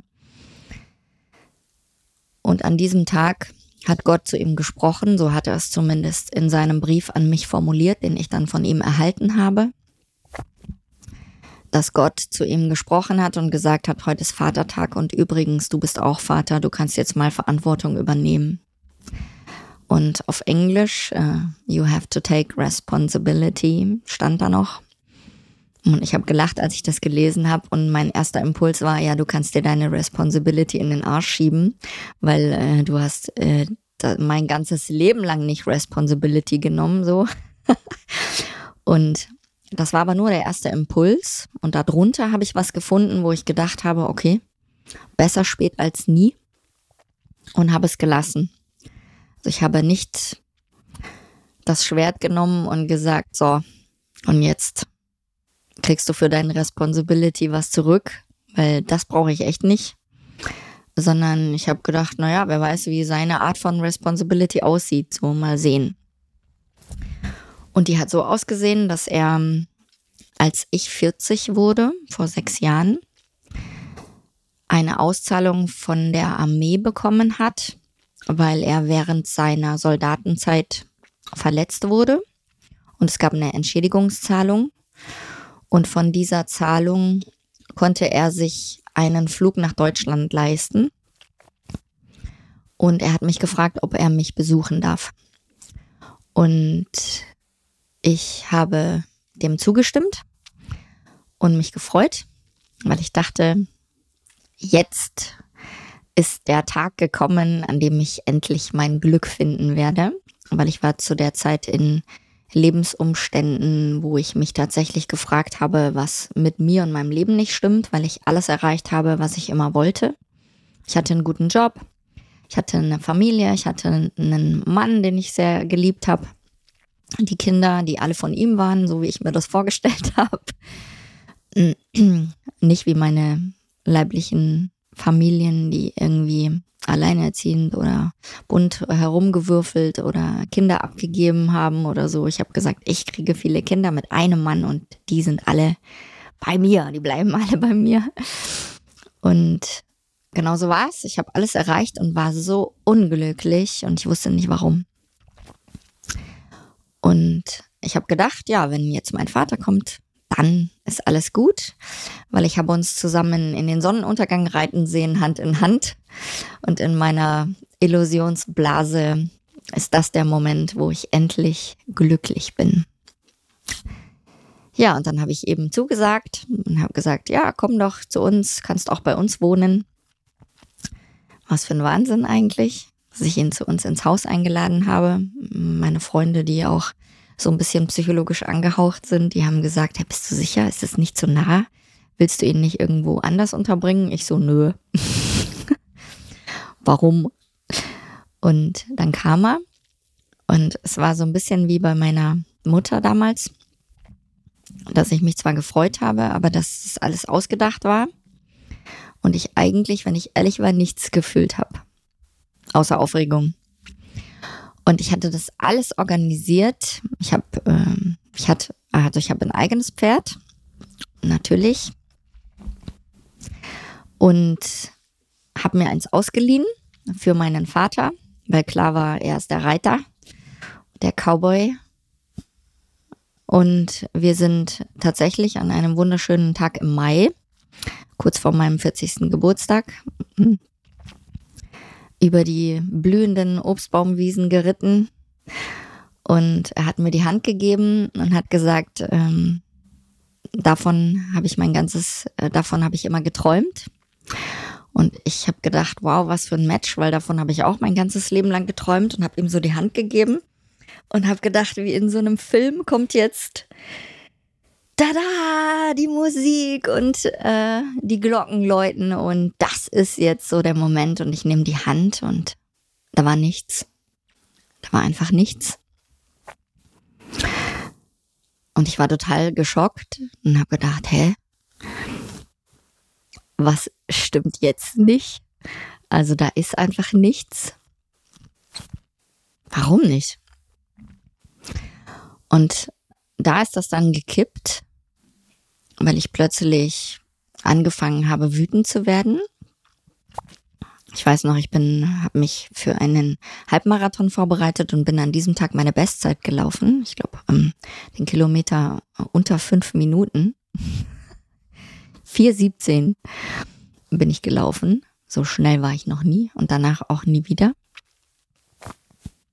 Weil mich das so wütend gemacht hat. Und ich mich dann gefragt habe, wo kommt die Wut her? Weil wenn ich wütend bin, dann muss ja irgendwas gewesen sein, was ich erwartet hatte. Und mir war gar nicht klar, dass ich offensichtlich was erwartet hatte. Ich habe gedacht, hä, ich kenne diesen Mann nicht. Der kommt mich besuchen und wir gucken, was geht. Dass es eine Erwartung in mir gab, die mir nicht klar war zu diesem Zeitpunkt, dass es eine kindliche Erwartung war, die ich all mein Leben lang all die Jahre in mir konserviert hatte, mir für diesen Moment aufgespart hatte, dass es die kindliche Erwartung war, dass er der rettende Prinz ist, der auf dem Pferd angeritten kommt und mich aus dieser Scheiße hier rausholt, damit ich endlich das Leben führen kann, das ich mir vorgestellt habe. Äh, diese Erwartung von dieser wusste ich nichts. Aber sie war da das habe ich dann rausfinden dürfen, weil ich der Wut auf den Grund gegangen bin, weil ich gedacht habe, warum bin ich so wütend? Ich konnte ihn plötzlich auch nicht mehr ertragen. Es war mir dann auch zu dicht. Ich habe dann rückwärts gezählt, wann er endlich wieder abfährt. Und ich war froh, als er dann abgeflogen ist und habe auch nur kurz gewunken und gesagt Tschüss. Und also es war wie erleichtert. Und trotzdem habe ich nicht gewusst, was passiert ist bis zu dem Moment, an dem ich es für ihn aufgeschrieben habe. Ich habe ihm einen Brief geschrieben und habe mich für mein Verhalten entschuldigt, aber habe ihm auch erklärt, dass ich plötzlich wusste, dass ich mein ganzes Leben irgendwie auf ihn gewartet habe, dass er mich holt, dass er kommt, dass er mich rettet, dass er der Anker war, der verhindert hat, dass ich für andere Menschen die Tür aufmache. Also ich habe für alle Menschen um mich herum, wenn es schwierig wurde, wenn es unangenehm wurde, die Tür zugemacht, weil ich wusste, es gibt ihn noch. Und wenn es hart auf hart käme, dann würde er mich holen. Das war so die unbewusste Hoffnung, mit der ich durchs Leben gegangen bin und weshalb es mir auch möglich war, die Tür für andere Menschen und für andere Verbindungen geschlossen zu halten. Und als ich mit ihm geritten bin und ihm die Hand gegeben habe und das der Moment war, von dem ich ausging, an dem Tag erfüllen sich alle meine Träume und Wünsche irgendwie, festgestellt habe, dass ich nichts fühle, also in der Prüfung der Ganzheitlichkeit von meinem kompletten System, war klar, okay, das ist hier. Das ist im Kopf, das ist nicht im Herzen, das ist nicht in meinem System angekommen, da ist nichts. Und das habe ich ihm aufgeschrieben. Ich habe gesagt, ich habe erkannt, dass ich mein ganzes Leben auf dich gewartet habe und du nicht da, du nicht gekommen bist. Und ich habe erkannt, dass ich dich gar nicht brauche, dass ich alles habe, was ich brauche.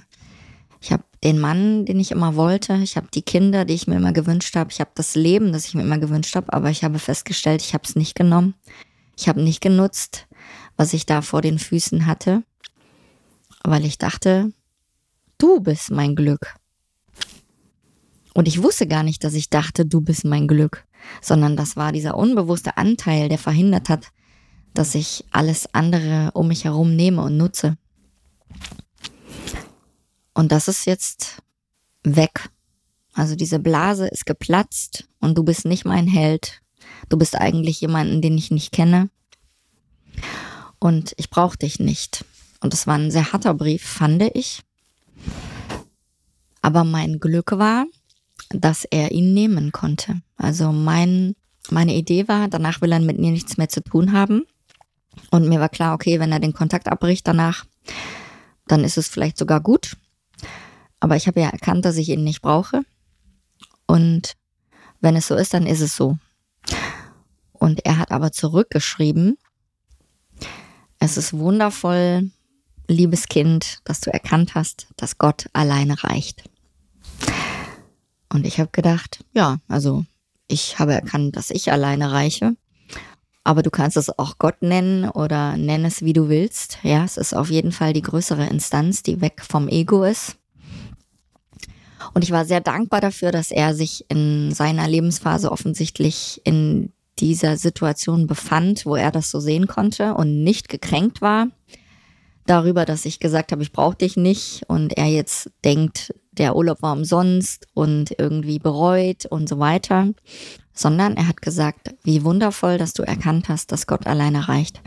Und das war das Geschenk, weil beide meine leiblichen Eltern sich nicht aufgedrängt haben, sondern dem Ganzen den Raum gegeben haben, den es gebraucht hat, um zu wachsen. Und deswegen habe ich mit allen meinen Eltern, also ich bin sehr reich an Eltern, mit allen meinen Eltern sehr guten Kontakt, der sehr individuell ist, aber sehr frei, also emotional frei ist und sehr bereichernd ist für alle, weil auch unsere Kinder sehr offen damit aufgewachsen sind. Und unser Sohn zum Beispiel ein sehr künstlerisches Talent hat und immer sagen kann, das habe ich vom Opa Mark aus Amerika. Und das ihn sehr stabilisiert, dass er Viertelamerikaner ist und die englische Sprache so sehr liebt und es allen Kindern sehr leicht fällt, Englisch und auch sie es sehr lieben und Amerika auf jeden Fall immer so ein Lichtpunkt ist, den sie mal erleben wollen und auch wissen, warum das so ist. Und das ist eine ziemlich coole Situation. Hm.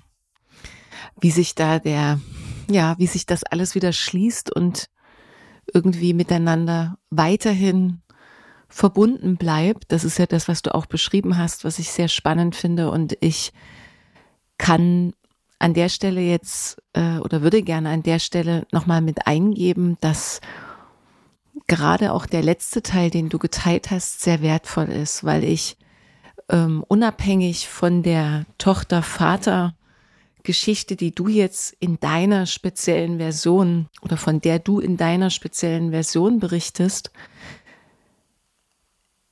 es gleichzeitig für mich so wunderbar auf den Punkt bringt, wie wir hier in dieser westlichen Welt und dieser Gesellschaft einerseits sehr darauf konditioniert zu sein scheinen, um diesen einen Menschen, äh, auf den zu warten, äh, alles dafür zu tun, bis der dann kommt, die bessere Hälfte, sehr, sehr viel an dieser einen Rolle des Partners festmachen, manche über Jahre, manche auch dann, wenn sie ihn oder sie gefunden haben, auch alles andere scheinbar wieder vergessen und als weniger wichtig äh, erachten.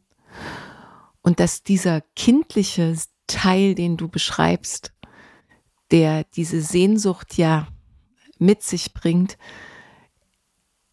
wirklich etwas ist, was jeder von uns auch reflektieren darf und sollte zu schauen, wie sieht es eigentlich bei mir aus und wie sehr gibt es da etwas, ein Ideal, einen unerfüllten Anteil, der aus dem Mangel heraus etwas erzeugt, eine Illusion aufbaut, an der alles so stark fest gemacht wird, auch ganz klar zu sagen, eine unglaubliche Überforderung für den anderen, weil ein Mensch kann definitiv niemals all deine Bedürfnisse und Wünsche erfüllen. Ist das sehr, sehr wertvoll, dass du das jetzt nochmal so äh, geteilt hast, weil es eben anhand deiner Geschichte so viel mehr noch zusätzlich erzählt und ich glaube, wir alle uns in irgendeiner Form wiederfinden können in Bezug zu unseren Eltern, in Bezug auf dieses Ideal, was wir vielleicht unbewusst alle suchen und glauben, dass das etwas ist, was unser Glück eigentlich erst dann vollständig machen würde. Auch eine riesengroße Illusion. Das ist das, was du beschreibst, weil wir das, was wir gerade jetzt im Moment geschenkt bekommen haben, meistens dann höchstwahrscheinlich gar nicht kosten oder realisieren oder fühlen oder uns selbst erlauben überhaupt zu uns zu holen. Das ist ja das, was du so wunderbar beschrieben hast. Und deshalb ähm, bin ich sehr dankbar, dass du das jetzt gerade so minutiös ähm, auch äh, wiedergegeben hast. Und ich glaube, dass sich da viele, viele Menschen wiederfinden. Es drängen sich jetzt zwei, drei Fragen dennoch auf. Und äh, auch wenn in meinem Kopf so ist, ja, also hier wird gar nichts rausgeschnitten. Es ist so rund und, und, und vielfältig und in der Tiefe ähm, so berührend, dass, dass ich glaube, dass, wie gesagt, sich viele Menschen hoffentlich äh, ebenso berührt und angesprochen fühlen. Gibt es jetzt, um diese kleinen Loops nochmal zu schließen, für mich zwei, drei Sachen, die ich dich gerne fragen möchte. Die erste Frage, ist, und das beschreibt gerade ja dieses Familiensystem so schön, dass damit hast du begonnen als Adoptivkind, dann hast du über deine Pflegefamilie hinweg zu deiner Ursprungsfamilie hinweg bis hin zu deinen Kindern beschrieben, wie sich Geschichten auch wiederholen, wie jeder sein eigenes Päckchen zu tragen hat und wie es auch darum geht, im Grunde genau das zu prüfen und zu hinterfragen, denn erst dann ist, du sprichst von emotionaler Freiheit, sagen wir einfach mal, Freiheit möglich, wenn wir die Verantwortung für uns selbst übernehmen und diesen, diese Ahnenkette, könntest du sagen, durchtrennen und durchschlagen und es vielleicht in der Geschichte eine Wendung gibt, weil mhm. wir sie verändern, weil wir ja. die Geschichte verändern. Du hast auch gesagt, dass das möglich ist, dass mhm. wir die Wahl haben, die Geschichte zu verändern. Mhm. Und du hast es ja ähm, anhand dieser Familienaufstellung wunderbar beobachten können, wie sich Generation über Generation auch Geschichten wiederholen, beziehungsweise du dann plötzlich jetzt die Wahl hattest, die Geschichte neu zu schreiben. Mhm. Wenn es drei Qualitäten gibt, nach denen du dich in deinem Leben so lange gesehnt hast, die du vermeintlich nicht gefühlt hast oder die du vermisst hast? Welche sind das, die du jetzt deinen Kindern schenken kannst, weil du die Geschichte verändert hast? Eine Qualität ist Mut. Den Mut, sich einzulassen, auszuprobieren, um zu überprüfen, ob das, was ich befürchte, auch der Realität entspricht. Mhm. Das andere ist Wahrheit, dass nichts so schlimm ist in Wirklichkeit wie das, was wir uns ausdenken. Und dass nur die Wahrheit uns weiterbringt, nur die Wahrheit uns in unsere Kraft bringt und nur die Wahrheit uns auch in die Freiheit bringt, tatsächlich zu entscheiden, für uns zu entscheiden und das dritte ist Verbundenheit. Dass wir, wenn es drauf ankommt, füreinander da sind. Dass wir immer aufeinander zählen können. Dass äh, nichts so dramatisch ist, dass wir unsere Beziehung dafür aufs Spiel setzen würden. Also Verbundenheit ist das, worum es geht weil das die größte Sehnsucht im Leben ist und es sich dafür am meisten lohnt, da hinein zu investieren. Keine Schule, kein Stress, kein, kein Druck, keine Strafen, kein nichts, nichts kann irgendwie das gleiche Resultat hervorbringen wie eine gesunde Investition in Verbundenheit. Mhm. Zweite Frage. Mhm. Wovor hast du jetzt noch Angst? Schrägstrich, gibt es überhaupt die Angst in der Weise noch in deinem Leben? Mhm. Also es gibt noch Angst.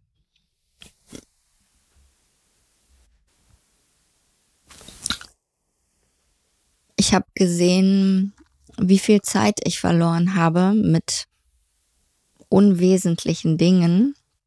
Natürlich könnte man jetzt sagen, es war wichtig, es war der Weg. Aber da hänge ich ein bisschen, weil ich denke, es hätte auch schneller gehen können.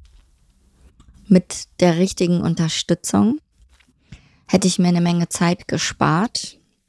Und da betraue ich noch ein bisschen so diesen Verlust dieser Zeit, die ich gerne anders genutzt hätte, weil ich manchmal das Gefühl habe, dass für den Raum der Möglichkeiten, den ich jetzt mal so öffnen durfte und schmecken durfte, wie diese Luft schmeckt, wenn es so viele Möglichkeiten gibt und ich so Lust bekomme auf das Leben und auf das, was noch geht, dass ich manchmal Angst davor habe, dass dieses eine Leben nicht reicht und ich nicht Platz habe für all das, was ich noch machen möchte.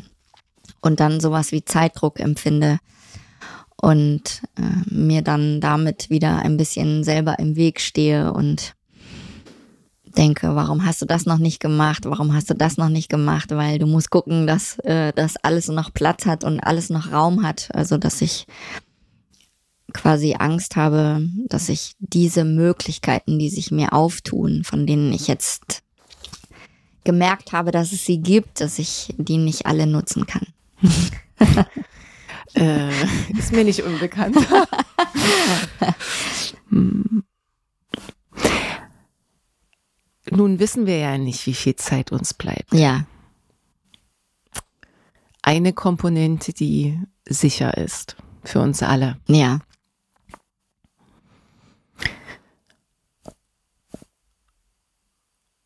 Und wir sind jetzt heute hier angekommen und weil ganz unabhängig davon, was morgen sein kann und morgen sein wird und wie viele Morgen es noch für dich gibt, jetzt und hier die Frage an dich, wozu diente bis heute dein Leben? Wenn ich es in einem Wort zusammenfassen würde, wäre das Heilung.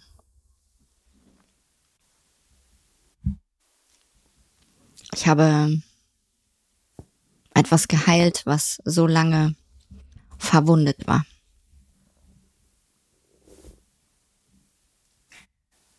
Und weil du dich geheilt hast, hast du ja noch ganz viele andere Anteile mitteilen können.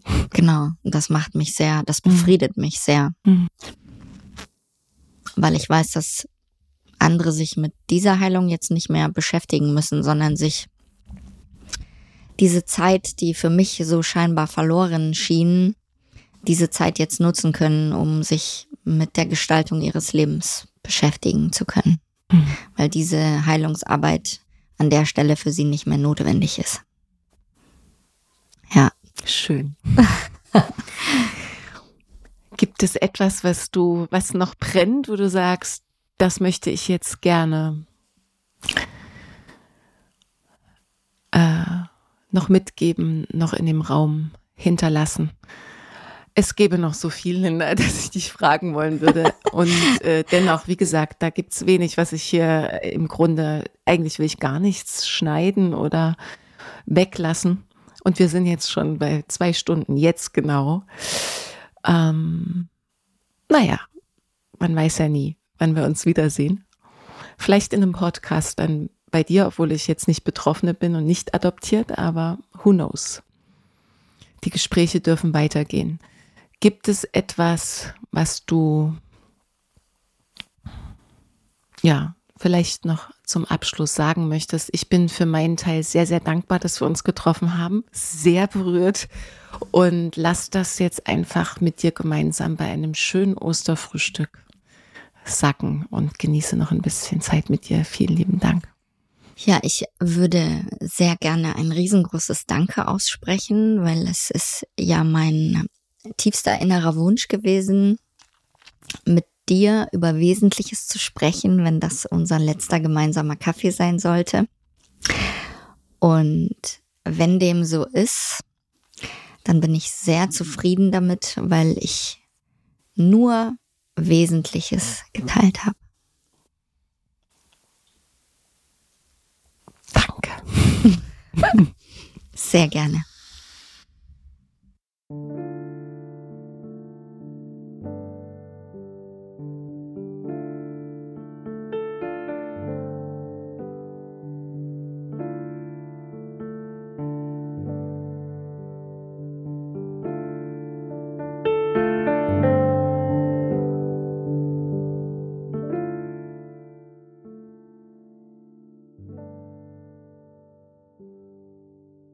Ich hoffe sehr, dass dir dieser Podcast gefallen hat und dass du Inspirationen und Erkenntnisse für dich mitnehmen konntest. Was hat dich besonders berührt? Was nimmst du für dich mit? Ich freue mich sehr, wenn du dein Feedback direkt unter dem Beitrag teilst und ihn gern auch an deine Freunde weiterleitest. Wenn du magst, verbinde dich auch auf Instagram oder Facebook mit mir. Alle Informationen dazu findest du in den Show Notes. Außerdem lade ich dich ein, auf meiner Webseite vorbeizuschauen. Dort findest du noch einmal sehr übersichtlich meine Angebote, sei es als Coach, Speakerin oder Lehrerin. Auch kannst du dort kostenfrei den sehr persönlichen Newsletter abonnieren, der dich einmal im Monat mit kleinen Extras beschenkt. Ich freue mich sehr, dass es dir deine kostbare Zeit wert war, hier mit mir zu verweilen und von ganzem Herzen wünsche ich dir ein großartiges Leben und bis zum nächsten Mal.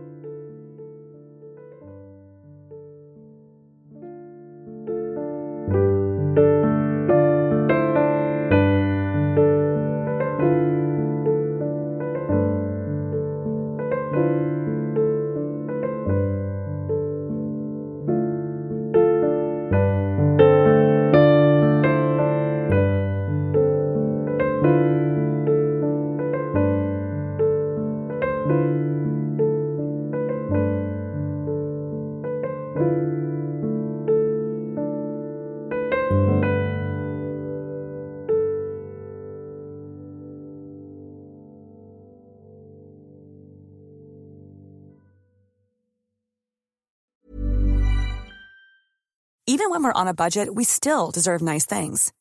Quince is a place to scoop up stunning high-end goods for 50 to 80% less than similar brands.